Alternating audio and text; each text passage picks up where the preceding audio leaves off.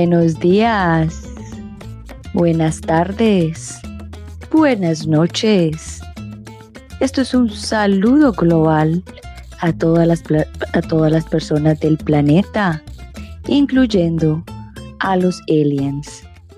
Bienvenidos todos a Unbreakable Life with Glory, The Bilingual Podcast, donde hablamos de depresión, ansiedad, PTSD, estrés postraumático, naturalmente, holísticamente, para que te sientas mejor.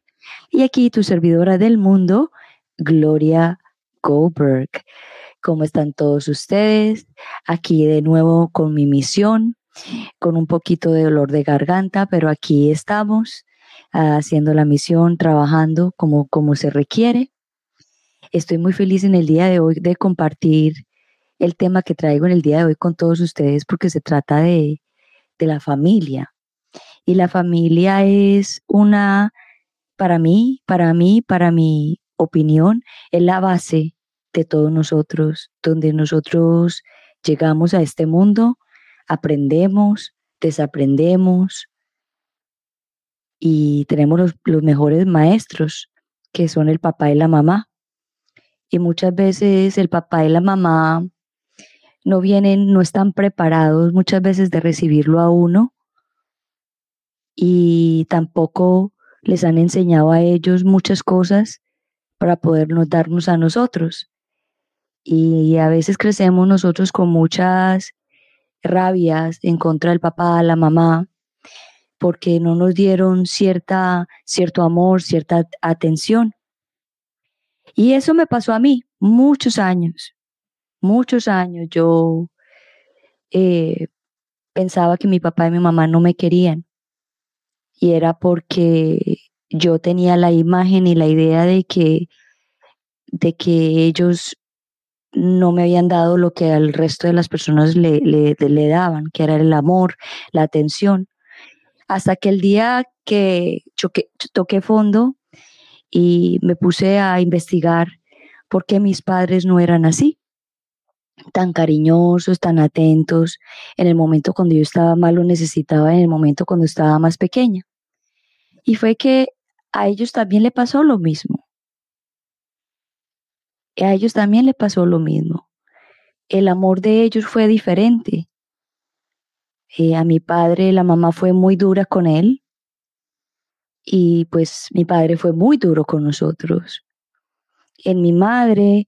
Mi abuela fue una mujer muy guerrera, una mujer que quedó viuda con 10 hijos. Mi mamá era la última niña. Entonces también faltó esa parte paterna.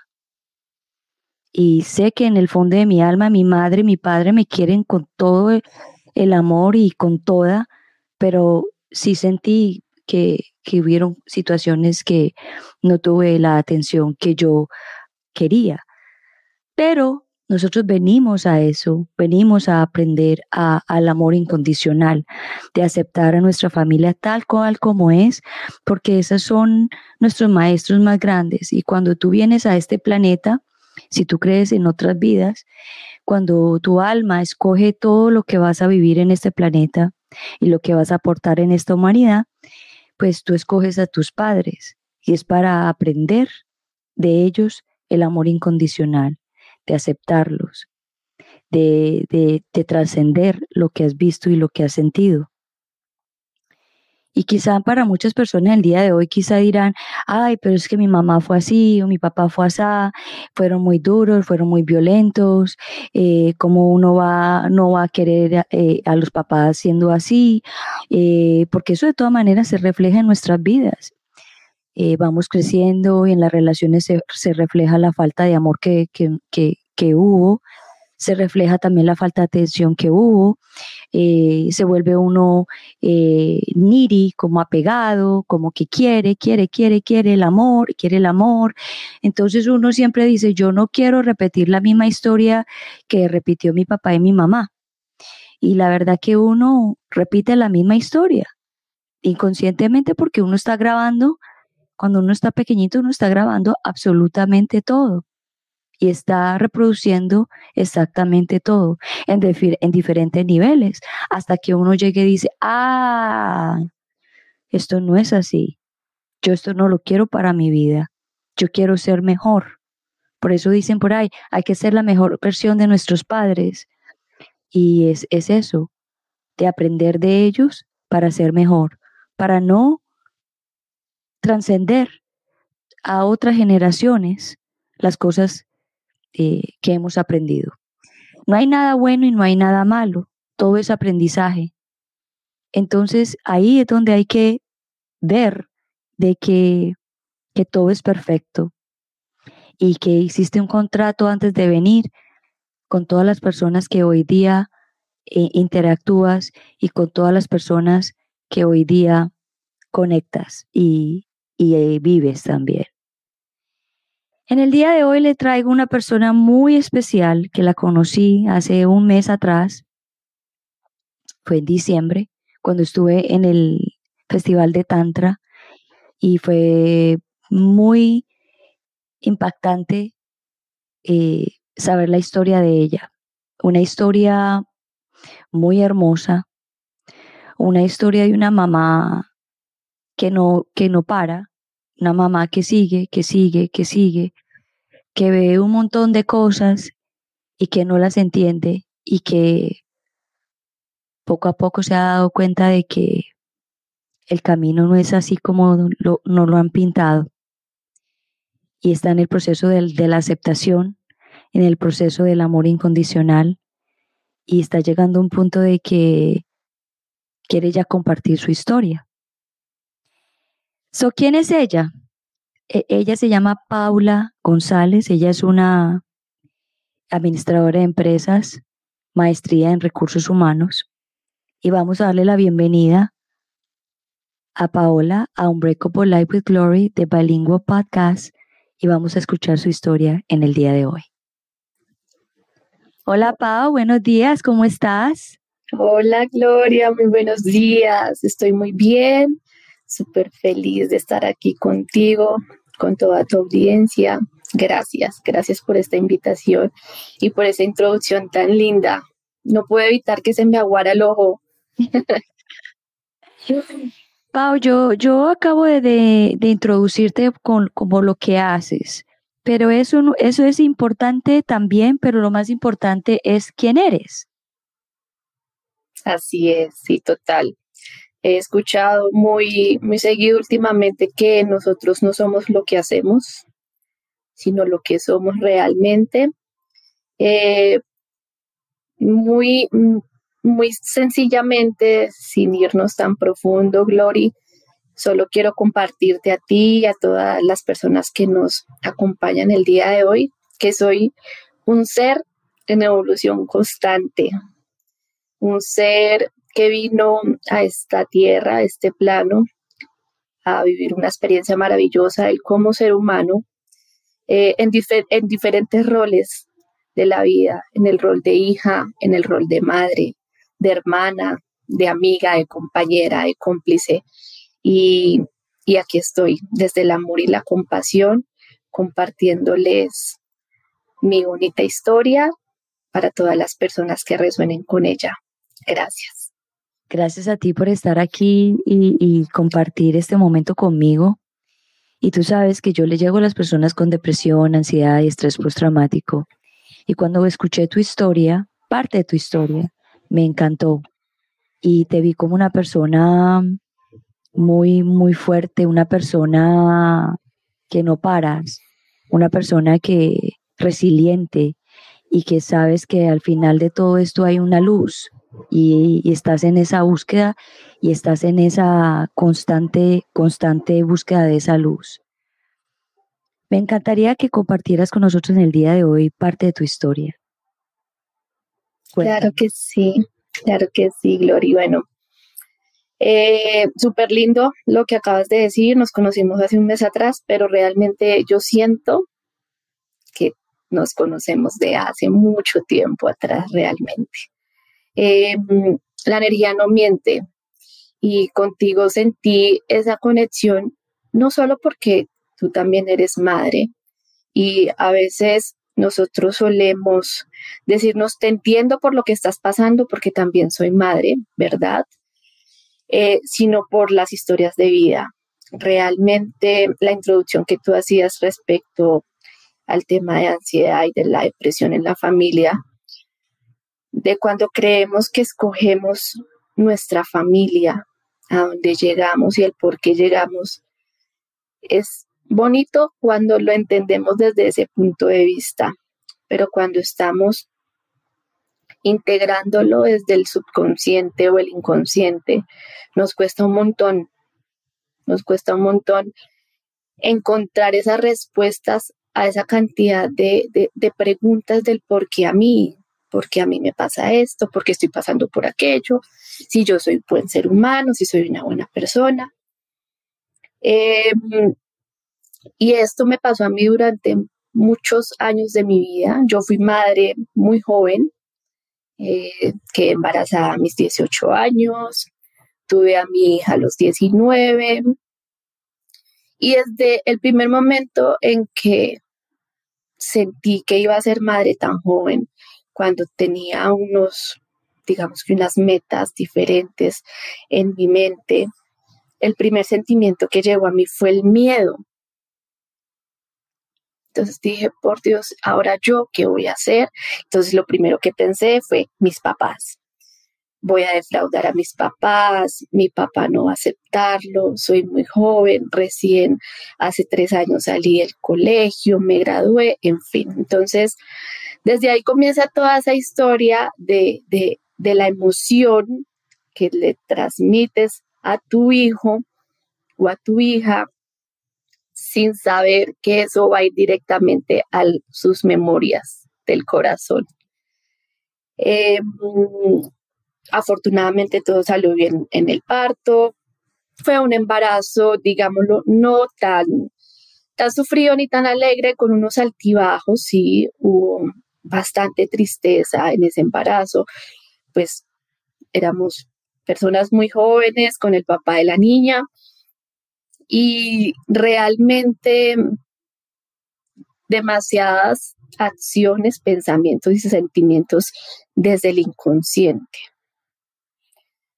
Eh, todo salió súper bien, un parto normal, la hija creció, llegamos a sus 10 años de vida, cuando eh, empiezo a sentir o sea, yo vivía enfocada en esos primeros 10 años de vida de Valerie, Valerie se llama mi hija, en que a ella no le faltara nada, en que no le faltara lo que a mí me faltó, que es por lo particular que nosotros decimos, quiero que mi hija tenga todo lo que yo no tuve. Em, y pues yo trabajaba, estudiaba y vivía para, para Valerie.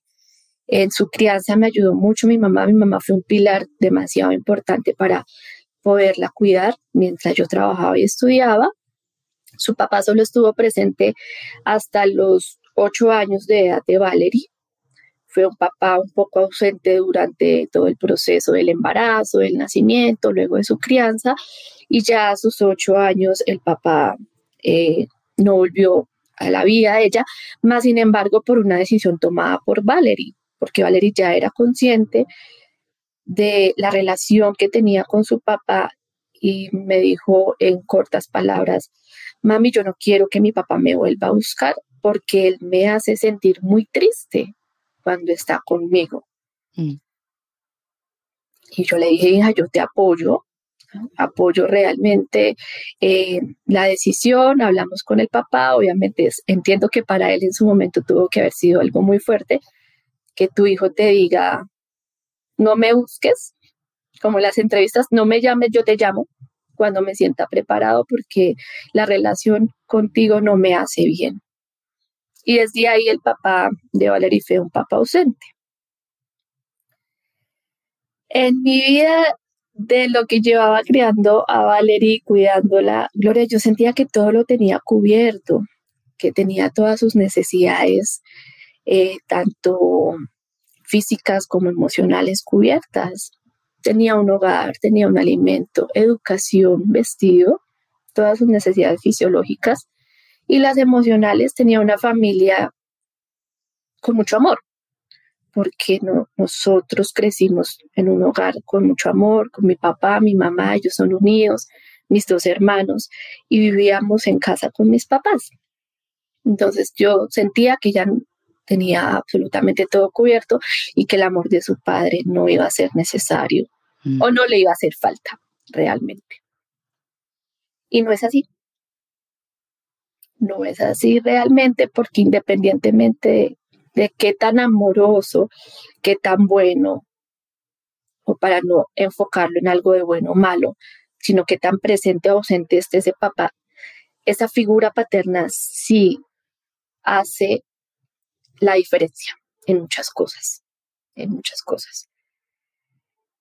Y pues ya Valeria entró al colegio, bachillerato, terminó su primaria y yo sentía que todo estaba bien, que todo era normal. Ella eh, entró en su etapa de preadolescencia, yo, yo decía, esto es normal, algunas actitudes de ella, eh, como que se encerraba en el cuarto, no quería socializar, no quería, pero yo decía, es normal, es normal en su proceso de preadolescencia, hasta que un día, recuerdo tanto, Gloria, nos fuimos a un viaje a Cartagena y yo no había, no me había detallado y vi en las piernas de Valerie como unas marcas como si fueran estrías. Y yo dije, hija, ¿tú por qué tienes las piernas así? Estábamos sentadas en la playa y ella apenas me miró, se tapó y dijo como, no, no, no, no, mami, no sé. Y yo, ve, mi amor, esto no, pero es que tú, porque como estrías, y eran rayitas así. Ella me dijo, no, mami, eso no es nada, seguramente igual yo tampoco ni imaginarme por mi cabeza que, que Valerie estaba sintiéndose de una forma que la llevara a hacer cosas contra sí misma. Luego de ese viaje tuvimos un tema en el colegio donde ella empezó a bajar su nivel académico. Tú sabes que uno siempre está como madre ahí súper pendiente de, bueno, ¿qué pasa aquí? ¿Qué pasa allá? Le comisaban el celular, una cosa a la otra. No recuerdo bien la circunstancia, pero el tema estalló en algo y yo dije, tengo que hablar con Valerie porque esto ya está haciendo algo raro. Ella tenía una tablet y yo le quité la tablet, se la decomisé y allí fue donde empezó a salir a la, a la luz un montón de cosas que ella venía acumulando. Me di cuenta que estaba en unos grupos de algo como apoyos para personas que se quieren suicidar, algo así. Mm cuando yo vi todo esto, yo, entonces, claro, todo el mundo conversaba, hoy me siento así, me quiero suicidar así, o cómo suicidarse sin sentir dolor, y cosas tremendas. Y yo decía, wow, ¿qué es esto? O sea, para mí fue como un choque enorme. Y el miedo nuevamente ahí, ¡pum! El miedo, algo pasa. Entonces yo, hija, ¿tú por qué estás en esto? ¿Qué pasa? Dime. Y ella no quería, no quería hablar, se cerraba. No, mami, eso no es nada. Son grupos ahí como de apoyo para las personas, los niños que sufren de, de depresión y que se quieren suicidar, pero pues no es nada. Pero ese no es nada, era mucho. Ese no es nada, era todo. Y de una u otra forma, la vida nos, nos puso en la situación en la que llegamos a conversar. Y Valerie me dijo, sí, mami, yo me siento así y yo hace tiempo que vengo sintiéndome que yo no pertenezco a esto que soy. Y las marcas en mis piernas era porque siento tanto, siento un dolor tan profundo en mi alma que intento sentir otros dolores para olvidarme de ese. Y entonces el dolor y la solución era la autolesión. Que conocemos que ellos empiezan a flagelarse para sentir un dolor más físico y poder apartarse un poco del dolor del alma que vienen sintiendo por estos vacíos. Fue un golpe bastante fuerte, Glory. El miedo se apoderó de mí. Yo decía, ¿qué he hecho mal? ¿En qué he fallado? Lo he hecho todo, ya no le falta nada. Y es eso como que no sabes, no sabes qué hacer, pues lo primero que uno busca es ayuda psicológica, vamos a terapia, vamos a ver qué pasa, vamos a, a empezar ese proceso, porque pues lo último que quiero en mi vida es que te suicides o que tengas esos pensamientos suicidas, porque pues tienes una familia que te ama. Y realmente desde ahí empieza todo el proceso paso a paso de, de hacer conciencia del por qué estamos pasando por esa situación, con un millón de cuestionamientos en la mente, porque te llega el miedo, te llega la culpa, la culpa todo el tiempo está ahí, ah, porque tú te la pasas trabajando y estudiando y no te enfocas en la parte emocional de tu hija, pero porque no se ve con el papá, pero porque la relación con el papá es culpa tuya, porque se separaron, porque no intentaste más, bueno, una infinidad de cosas que lo que hacen es cargarte y cerrarte más, como intoxicarte por dentro. Realmente, eh, iniciamos un proceso de terapia con un psicólogo, donde pues yo digo que es como toda la base de todo lo que la ha llevado a hoy en día a seguir explorando el por qué se siente así, el por qué mm, ese, esa ausencia y ese vacío. Y ha sido un proceso súper retador, muy duro, ha sido muy duro porque hemos llegado hasta el punto de yo decir como, ok, he intentado todo, he buscado todas las herramientas y aún así sientes que no puedes, que no avanzas. Entonces, ¿qué debo hacer? Respetar. Si tu decisión es no estar más aquí, pues debo respetarla porque llega un momento, Gloria, en el que te sientes amarrada de manos porque no puedes hacer más. Porque uno como madre quisiera darlo todo para sacar ese dolor del corazón de sus hijos y que no se sientan así. Pero realmente no puedes hacerlo. Lo único que he logrado entender hasta este momento de nuestro proceso es acompañarla acompañarlos a ellos, respetarles su proceso, su sentimiento y darles mucho amor. Tocaste un punto supremamente importante y que les cuesta mucho a los papás aceptarlo. Lo que acabaste de decir, aceptar la situación, aceptar verlos así. Que si ellos cometen el, el acto de suicidio, eso es lo que iban a hacer.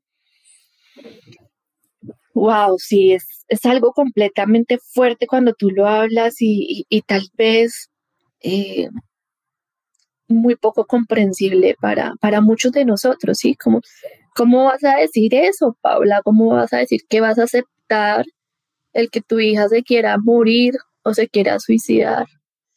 Y, yo sé que es, es fuerte, pero llegué en, en, mi punto de, ella tiene ahora 19 años, empezó con sus temas más o menos entre los 8 y 10 años. Entonces ya son 8 o 9 años viviendo este proceso como de lucha, ¿sí? De ir, ir y buscar aquí terapia psicológica, terapia para evolución, terapia del alma, herramientas y herramientas y herramientas. Y cuando sientes que se te están acabando las posibilidades, tú dices, ¿qué más hago? O sea, ¿qué otra puerta toco? Porque siento que que ya no puedo hacer más. Y es como la vida diciéndote, hey, no puedes hacer más. Paola, tienes que ponerte en tu papel de madre y con todo el amor del mundo comenzar a aceptar ese proceso de tu hija, ¿cierto? Desde el primer paso de liberarte de la culpa, que fue algo súper vital que experimenté en ese festival de Tantra venía cargando con una culpa de una cantidad de cosas que sí, tal vez inconscientemente tuve una responsabilidad que impactó mucho en todo el proceso de los traumas de ella, pero no es culpa, no es culpa mía, porque la intención nunca fue dañarla, ni crearle un trauma, ni hacerle daño, ni hacer de ella una persona infeliz, triste o que se sintiera ausente todo el tiempo o con falta de merecimiento. Entonces, cuando aceptas que sí, evidentemente como padre o madre tienes una responsabilidad en, ayudarle a tus hijos a ser seres humanos equilibradamente en su cuerpo emocional, físico y mental, sí, total, porque lo somos, somos esa guía. También tienes el derecho y el permiso de despojarte de la responsabilidad de las decisiones que ellos toman cuando ya tienen razón, cuando tienen conciencia, ¿cierto? Claro. Entonces no es tu responsabilidad porque tu hijo no quiera estar más a tu lado, ya sea que se quiera quitar la vida o que se quiera ir lejos de ti o que quiera ya no pertenecer a tu familia. Entonces es allí cuando entra muy, muy importante ese tema de la aceptación y el poder hacer algo por mí que siento que me va a ayudar a mi proceso y de una otra, de una otra forma va a impactarla a ella. Porque nuestros hijos son extensiones de nosotros y cuando tú haces las cosas por ti, ellos se impactan de una u otra forma. Eso sí lo tengo súper seguro. Y, y el poder poner ese límite entre las decisiones que tomas tú y lo que yo quiero como mamá para ti es muy importante. Es muy importante porque tenemos solo dos opciones. O pones el límite y tomas la decisión y sigues saliendo adelante por ti, o te vas al fango con ellos. Así es. Pau, wow. Pau, ¿cómo fue que eso también impactó, esto impactó a toda la familia, a tu mamá, a tu papá, las personas que estaban alrededor de ustedes? ¿De qué forma los impactó? Sí, claro. Evidentemente, cuando crecemos en una familia llena de amor, y, que siempre estamos viviendo uno por el otro, ayudándonos. Eh, nosotros somos muy unidos, todos crecimos eh, siempre alrededor de nuestra familia, nuestros abuelos, papás, tíos, primos, entonces somos una familia muy unida. Lo que le suceda a un miembro de la familia siempre va a impactar a, a alguien, ¿no? Negativa o positivamente, como lo quieras aceptar. Para mis papás, eh, evidentemente fue un golpe directo al corazón porque ellos no concibían que Valerie tuviera sus pensamientos y, y, se cuestionaban y decían, ¿por qué si ella aquí recibe todo el amor, ella aquí recibe todo? Entonces, el nivel de conciencia de nuestros padres y nuestros abuelos es totalmente pues diferente al de nosotros y, y un tema de aceptación de, de, de, su situación para ellos es más frustrante, es más dura. Ellos no lo aceptan fácilmente. Ellos dicen, ¿cómo vamos a hacer eso? Ella tiene que mejorar, ella tiene que quedarse, ella tiene que ayudarse. Entonces, es más complicado poder llevar de la mano esos aspectos de, de, de niveles de conciencia en tu familia, contigo y con tus hijos, ¿sí? Porque son tres generaciones involucradas en estos temas que hoy en día eh, directamente pues ya se hablan así abiertamente, donde nuestros padres nos decían, pero es que a mí me criaron así y tuve que salir adelante así.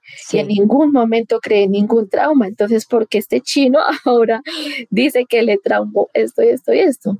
Mi mamá murió cuando yo nací. Yo crecí solo. Eh, tuve que criar a mis hermanos, ¿sí?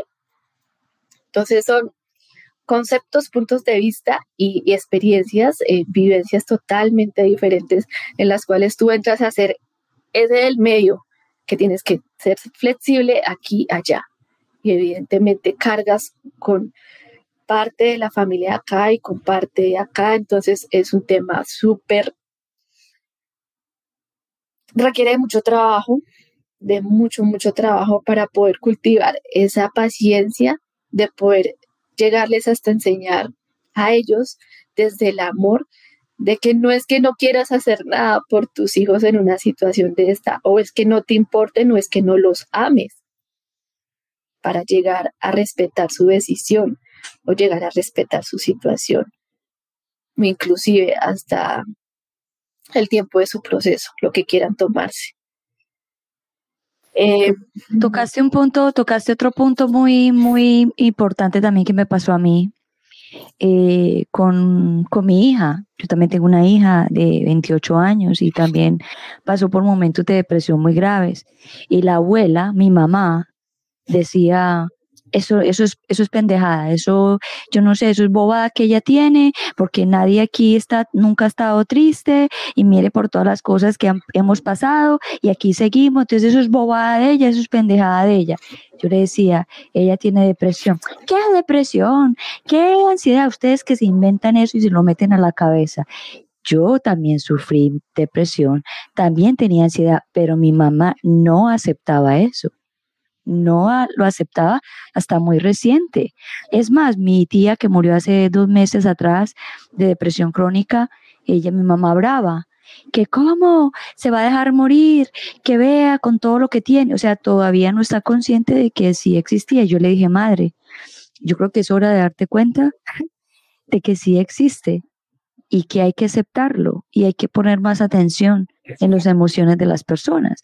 No porque usted haya sido fuerte, no porque usted haya sido una persona que haya eh, visto todo de otra forma, no quiere decir que todos vamos a ver de la misma forma. Y todavía le cuesta. Y mi hija, mi hija cuando me acuerdo una vez que me tocó decirle que se tenía que ir de la casa, eh, mi mamá me criticó muchísimo. Me tildó, me culpó y decía, pero ¿cómo se le ocurre hacer esto? Yo le decía, madre, yo ya no puedo como tú dijiste al principio, yo ya no puedo con esto. Yo ya no puedo ver esto, esto, esto y esto y esto. Ese tiene que ir y que ella mire y experimente. Y a mí me dolió muchísimo, pero más sin embargo por dentro me decía, déjela, ese es su proceso, no es el suyo. Hasta que, como el hijo pródigo, volvió a la casa. ¿Y qué hice yo? La volví a recibir con los brazos abiertos, con el amor incondicional, sin juzgarla, sin criticarla, porque ese era su proceso y pasó por cosas tenaces. Y yo, ella me cuenta, y yo le digo, ay, mija, te tocaba, porque eso fue lo que tú escogiste. Así es, así es, Gloria, totalmente de acuerdo y entiendo ese tema. Y, la familia interviene muchísimo porque es también ese apoyo que tú recibas, positivo o negativamente, con sus comentarios, con sus puntos de vista, sí, todo. Entonces tú vas a decir, ¿qué hago? Llega un momento en que tú te sientes como, ¿qué hago? ¿Qué más hago? ¿Qué más hago? Porque si no, mis papás van a pensar esto mis hermanos me juzgan por esto.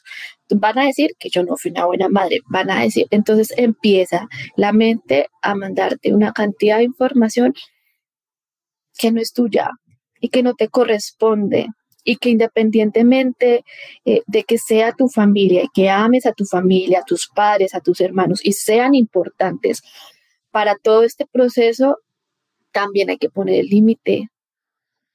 Y también hay que hacerles saber que deben respetar las decisiones, porque la familia, por, yo siento, por más familia que sea, ninguno tenemos el derecho sobre el otro de elegir y tomar las decisiones por ellos, por más hijos, padres o hermanos, esposos que seamos, ¿sí? Sí, que siempre queremos que estén bien, que no pasen por circunstancias tenaces, que no pasen por dolores o por sufrimiento total, porque es que a los que amamos siempre es que siempre queremos que estén bien, pero no siempre es así. Tú lo acabas de decir, Glory. Es la decisión que tú tomas. Tú elegiste estar así. Tú elegiste irte para allá. Tú elegiste casarte con este hombre que hoy te maltrata. Tú elegiste estar en ese lugar. Entonces, asume la responsabilidad sobre tus decisiones, ¿sí? porque ya eres un adulto. Yo te he enseñado una base con esto. Y sí, he cometido errores, obviamente, y los voy a seguir cometiendo. Soy un ser humano que estoy cada día aprendiendo. Y simplemente mis errores hacen parte de, ese, de esa evolución. Pero algo que sí hay que tener claro es que los errores que, que cometemos no tienen la intención de dañar a los seres que amamos. Correcto. Y ahí está el punto clave. Esa es la intención. Y esa es la diferencia. Tú sabes que nosotros todos, todos, todos tenemos cinco heridas de la infancia, que son, que son la, la, la, la humillación, la traición, la injusticia, eh, la rigidez, eh, traición, injusticia. Bueno, son cinco. Esas son las cinco materias de la vida todos vamos a sentir. Vamos a sentir la, la humillación, vamos a sentir la traición, vamos a, sentir la... ¿Cuál es la otra que es que tengo acá? Siempre se me olvidan a mí. Espérate aquí, que aquí, aquí las tenía. Espérate. Y aquí las tenía ya listas y se me... Bueno. Venimos a trabajar el abandono, el rechazo, la humillación, la injusticia y la traición. Estas cinco heridas, todos, todos las hemos pasado y todas las hemos sentido. ¿Y cuál es, la, cuál es el tema de estas cinco heridas que son las cinco materias de la vida? Trascenderlas, entenderlas. ¿Por qué? ¿Por qué me traicionaron? ¿Por qué me humillaron? ¿Por qué me abandonaron?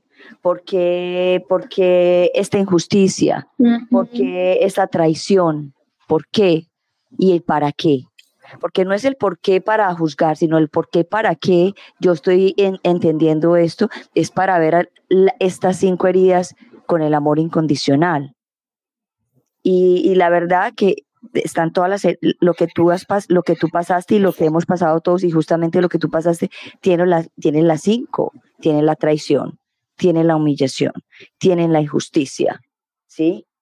Tiene el, rechazo, el rechazo y el abandono. Total. Entonces Son, son, heridas que todos tenemos y que hay que tener conciencia de que las tenemos y, que, y por eso nosotros decimos que nosotros no somos perfectos. Sí, somos perfectos, completamente perfectos para la imperfección de la vida, para la no, para la imperfección de las cosas que nos muestra la vida, que la vida es perfecta. Tú estás en el, en el punto perfecto, estás hablando con la persona perfecta, estás pasando por una situación perfecta, por más que la veas que es un caos. Ese caos es perfecto para tu vida en ese momento. Perfecto y necesario, ¿sabes? Innecesario. ¿Para qué? Para tu evolución. Porque es que sencillamente, si no tenemos caos, o sea, qué aburrido también sería la vida. Porque ¿qué, qué, tienes que aprender para, para, para, evolucionar, para hacer una mejor, mejor versión de ti cada día? Y, y yo entiendo que este punto es súper complejo para muchas personas cuando no lo hacemos conscientes, ¿sí? Y dicen, pero Paola, ¿cómo vas a decir que es perfecto pasar por la muerte de un ser querido? Eso es lo que menos queremos en la vida, que nuestros seres amados se vayan, que sucedan cosas feas en nuestra familia, que haya, no sé, un proceso de, de abuso, ¿sí? Y yo digo, sí, tal vez sí, Imagínate que yo leía en, una partecita en un libro que estoy leyendo en este momento que dice que nosotros tenemos miedo al nacer y tenemos miedo al morir y tenemos miedo al vivir. Mm. Tenemos miedo todo el tiempo. Todo el tiempo, miedo, miedo, miedo por todo. Exacto. Miedo. Miedo aquí, miedo allá, miedo al tomar una decisión, miedo al hacer esto, miedo y sabes que, Gloria, ese tema del miedo ha sido súper importante y súper clave en mi proceso, porque inclusive no es solo el que te pregunten, ¿a qué le tienes miedo, Gloria? Y tú dices, le tengo miedo a la muerte, le tengo miedo a la soledad. Ay, perdóname el perrito allá. Es ok. es ok. Le tengo el miedo a... Mm, ¿Sí? Sino que también hay una cantidad de miedos en nuestro inconsciente que nosotros no sabíamos que los teníamos. Y el poder trabajar esos miedos y el poderlos integrar inclusive mirarlos a la cara y poderlos abrazar, wow, es lo más lindo en el proceso de evolución del ser humano, digo yo, porque es que vivir sin miedo es vivir, o sea, realmente es, es sentir ese, ese placer de la vida, el que ya no le tengas miedo absolutamente ni a la muerte, es que a la muerte creo que lo aprendimos y lo integramos demasiado en ese festival. Cuando nos decía, aquí venimos a integrar la muerte, porque es que la muerte hace parte de la vida. Y debemos empezar a, a cambiar ese paradigma, a correr esa, ese velo de que nos han pintado la muerte como esa calavera negra ya, como lo peor que nos pueda pasar en la vida, cuando es realmente un paso de la vida. Un paso que es sí o sí. Y es lo más seguro que tenemos. Es lo más seguro. Es lo más seguro que tenemos en esta vida. ¿Tú estarías lista en el día de hoy para morirte? Sí. ¿Sabes que sí, Glory? Inclusive, eso me lo, me lo cuestionaba esta semana. Mañana cumplo mm, años, mi año número 38, mañana cumplo 38 años. Y yo eh. hablaba con mi hija en estos días y ella me decía, mami, ¿qué sientes? ¿Sientes tristeza? ¿Sientes emoción? Y le decía, hija, siento tanta plenitud que realmente yo digo, si mañana decido ya abandonar este plano y este cuerpo físico, me voy lista, porque siento que he aprendido tanto y he evolucionado tanto en mi proceso del ser que digo, ay no, no me puedo morir todavía porque me falta esto. No, porque también he eliminado de una u otra forma, he aprendido a eliminar la expectativa, Gloria.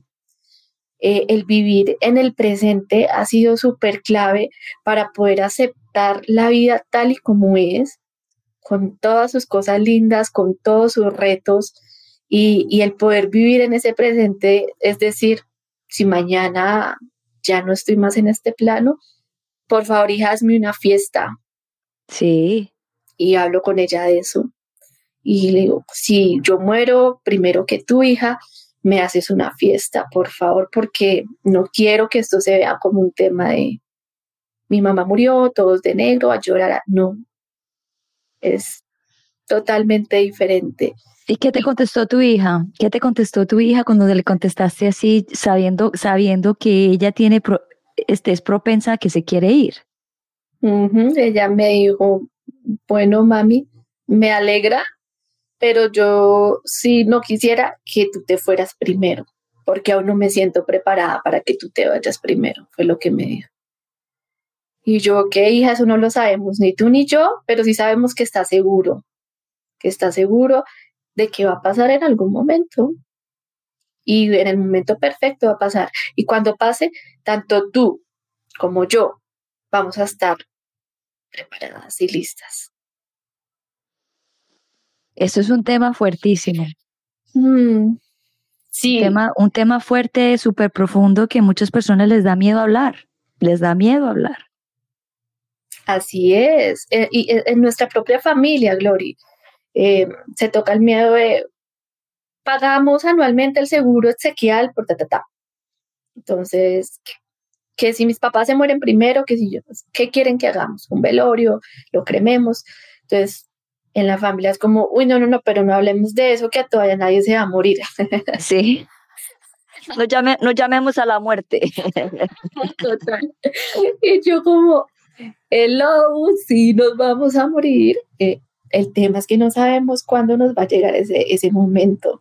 Y, y, y, creo que también es súper importante empezarlo a sensibilizar con nuestros seres amados, empezarlo a, a transmitir, Gloria, esa información tan linda que de una otra forma nos llega a nosotras, eh, poderlas llevar a esos seres queridos, seres amados, que, sabemos que, que es difícil para ellos lograr integrar, pero que es importante, es importante compartirla, porque, porque evidentemente uno no quiere que sus seres queridos sufran, ni que entren en un círculo de sufrimiento por la no aceptación de muchas cosas de esta vida hermosa, que una de ellas es esa muerte esa muerte tan linda. Entonces, eh, sí siento que es muy importante para nosotros lograr transmitir ese, ese mensaje de una forma bonita, de una forma amorosa, de una forma compasiva.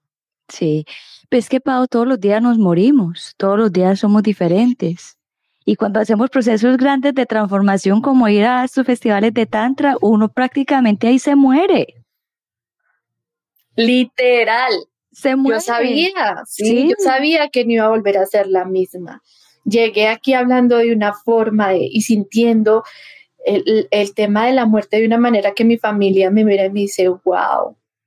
Mi mamá me dice, hija, qué bonito, qué lindo. Y yo, mami, sí, es que cada día que nos despertamos y respiramos es un regalo de la vida.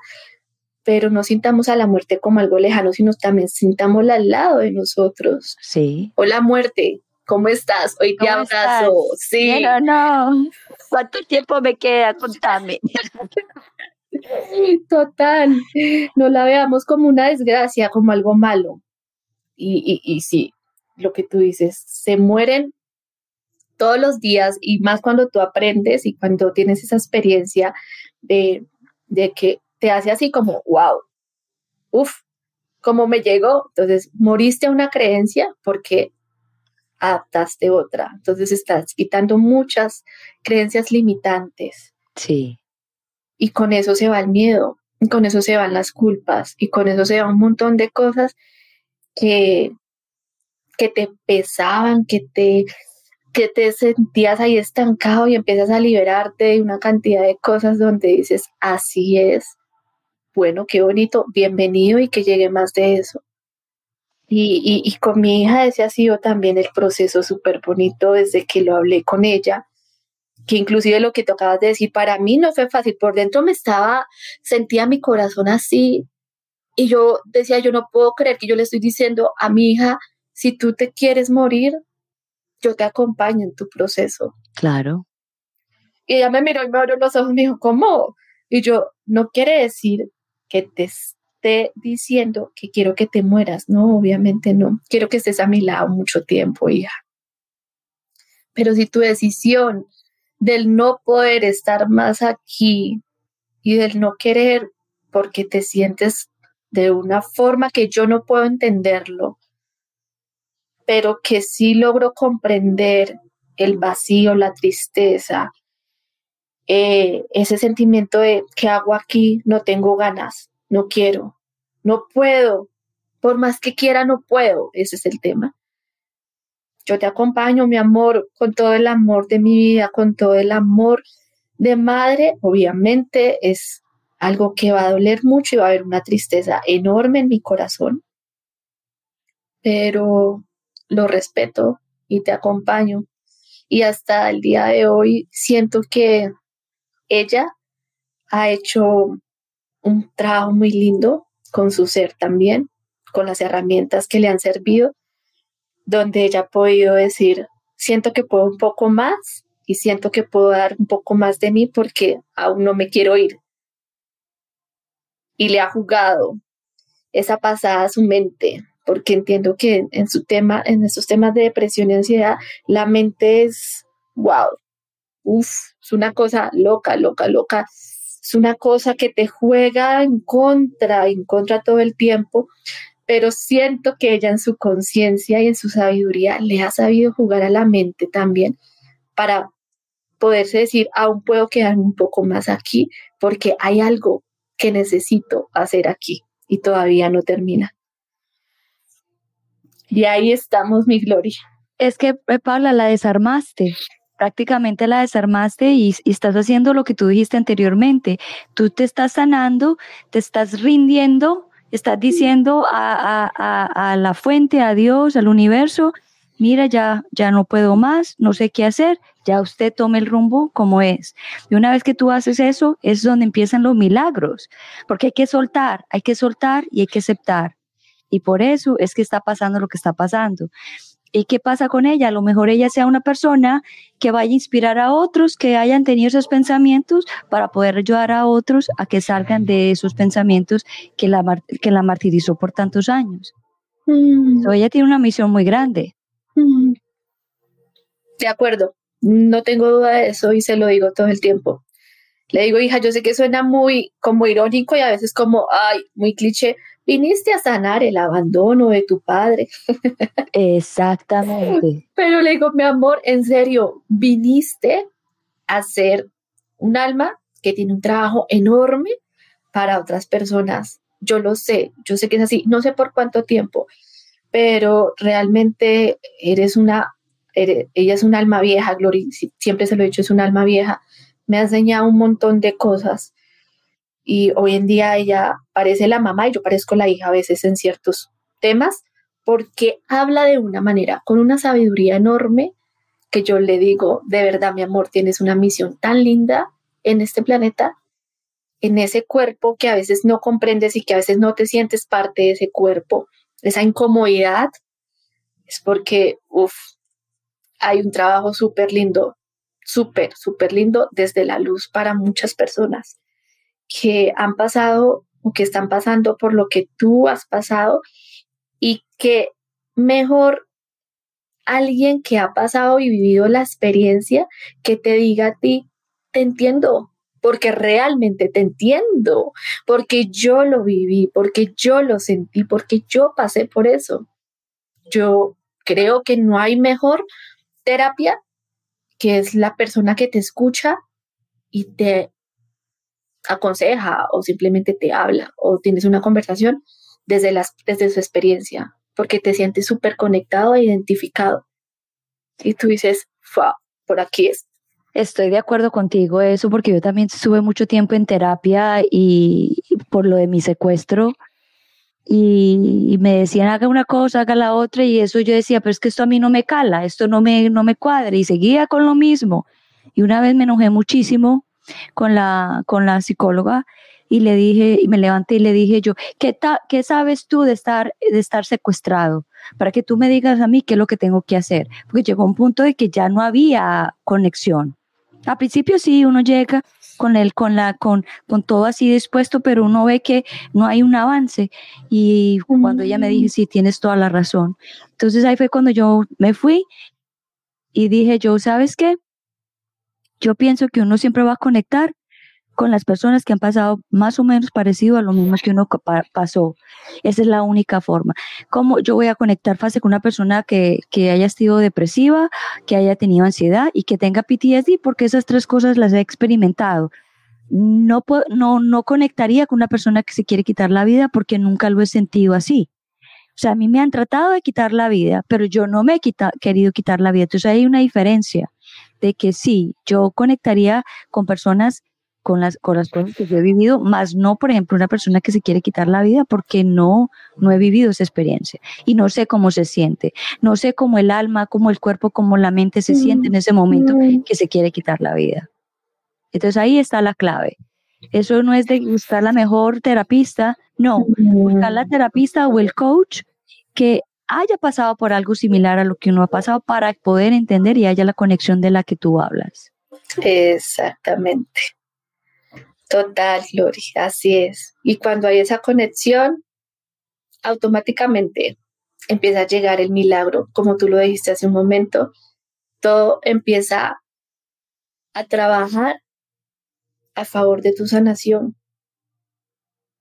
Y puede que digas, no, pero pero pues no es nada, ¿no? Simplemente el hecho de que puedas expresar y escuchar de otra persona, oye, yo te entiendo porque yo pasé por lo mismo o por algo similar y yo me sentía así, así, así, así, de esta manera, sanas un montón, sanas un montón porque es que estás liberando, estás descargando, estás soltando y, y o sea, es maravilloso es, un proceso súper lindo. Así es, pues Paula, ya estamos llegando casi que al final. Te admiro un montón. Eres una mamá hermosa, una mamá llena de amor, una mamá recontraconsciente, que sé que tienes esa misión tan grande de ayudar a los padres que están allá afuera también con una situación así. Y como lo que acabamos de decir, nosotros podemos solamente eh, recomendar o dar una opinión cuando estamos, cuando, cuando conocemos y sentimos situaciones que nos han pasado. Entonces mi pregunta es la siguiente antes de cerrar. ¿Qué mensaje le darías tú a los padres que tienen hijos que se quieren quitar la vida y que están pasando por una situación muy parecida a la tuya? Wow. Un mensaje desde el corazón y con el amor que abracen a sus hijos con el alma, con el alma, que los abracen y les hagan sentir ese amor incondicional, ese amor que traspasa absolutamente todo, porque si estoy segura en esta vida de que si hay algo que todo lo puede es el amor. Y el amor de padres hace milagros, porque hay una conexión infinita del universo maravillosa que influye allí en ese corazón de ellos. Simplemente eso. Entreguen el amor incondicional a sus hijos, abrácenlos, no se juzguen, no se culpen absolutamente de nada y dejen que el amor haga su trabajo, haga su parte.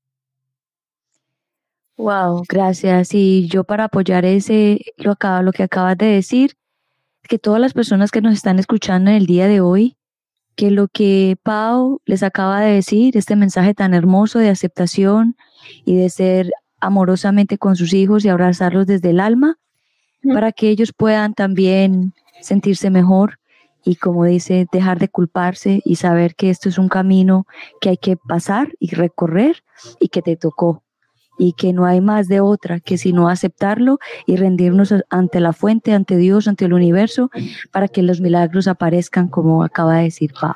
Gracias por ese mensaje tan hermoso, Pau. Gracias, a ti, gracias Gloria, gracias por este hermoso espacio y maravillosa charla, de verdad, gracias a todos los que nos escuchan y amor. Desde mi corazón les envío mucha luz y mucho amor a todos. Bueno, muchísimas gracias por estar aquí. Voy a cerrar el programa y nos vemos pronto. Chao, chao. Chao. Chao, chao. chao, chao. Bueno, acabamos de llegar de terminar, es que llegar de terminar. Acabamos de terminar un hermoso episodio que, que fue completamente diferente a los otros. Yo siempre traigo maestros, coaches, eh, personas que están ayudando a, con herramientas a otras personas a sanar.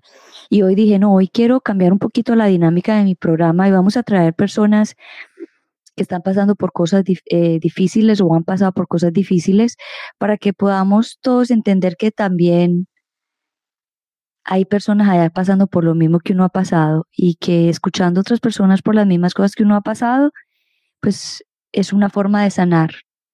Y, y gracias por este testimonio tan bonito que nos trajo Paola hoy en el día de hoy. Eh, espero que a muchas personas les pueda llegar a, su corazón y, crean conciencia de que nada está en control de nosotros, todo está en control de la vida y eso hay que aprender a aceptarlo y sanarlo.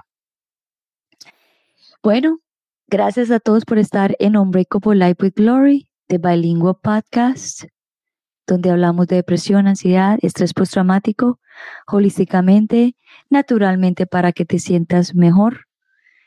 Recuerden siempre de vivir el presente, ya que es lo único importante y lo único que tenemos en nuestras vidas.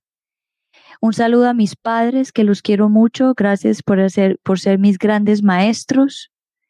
Gracias por todo ese aprendizaje. Eh, los amo mucho y que sé que han hecho todo lo mejor del mundo y que han dado eh, el amor exacto, perfecto para mi evolución.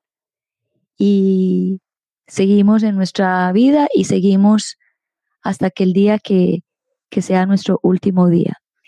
Yo siempre cuando pido, cuando yo nunca pido cosas, pero lo único que yo le pido a la fuente es que me tenga un poquito más de tiempo aquí del tiempo que a mí me han dado, porque uno nunca sabe cuánto es el tiempo que le han dado, pero yo con mis 50 años, digo yo, eh, eh, humanamente tengo quizá 30, 40 años, pero no se sabe cuándo nos vamos a ir, pero yo sí quiero quedarme más tiempo en este, en este plan, en este plano, ya que con el secuestro siento que me quitaron tres meses de mi vida, que para mí fueron tres meses muy largos de mi vida. Entonces, todos los días le pido a, la fuente de que me deje más tiempo que para trabajar más tiempo aquí en este planeta y ayudar a muchísimas más personas en este mundo. Bueno, ahora sí me voy. Gracias a todos y una cosa muy importante, los quiero mucho. Chao, chao. Recuerden de compartir, de darle like y de suscribirse para poder ah, salir adelante. Y también hay una, hay un número, una información en la descripción de la línea de, suicidio para las personas que están en Estados Unidos. Por si quieren, necesitan ayuda, una línea de, de suicidio, ahí está. Ahí la tengo escrita en la descripción para que ustedes también se puedan ayudar. Ok, ahora sí, me voy. Chao, chao.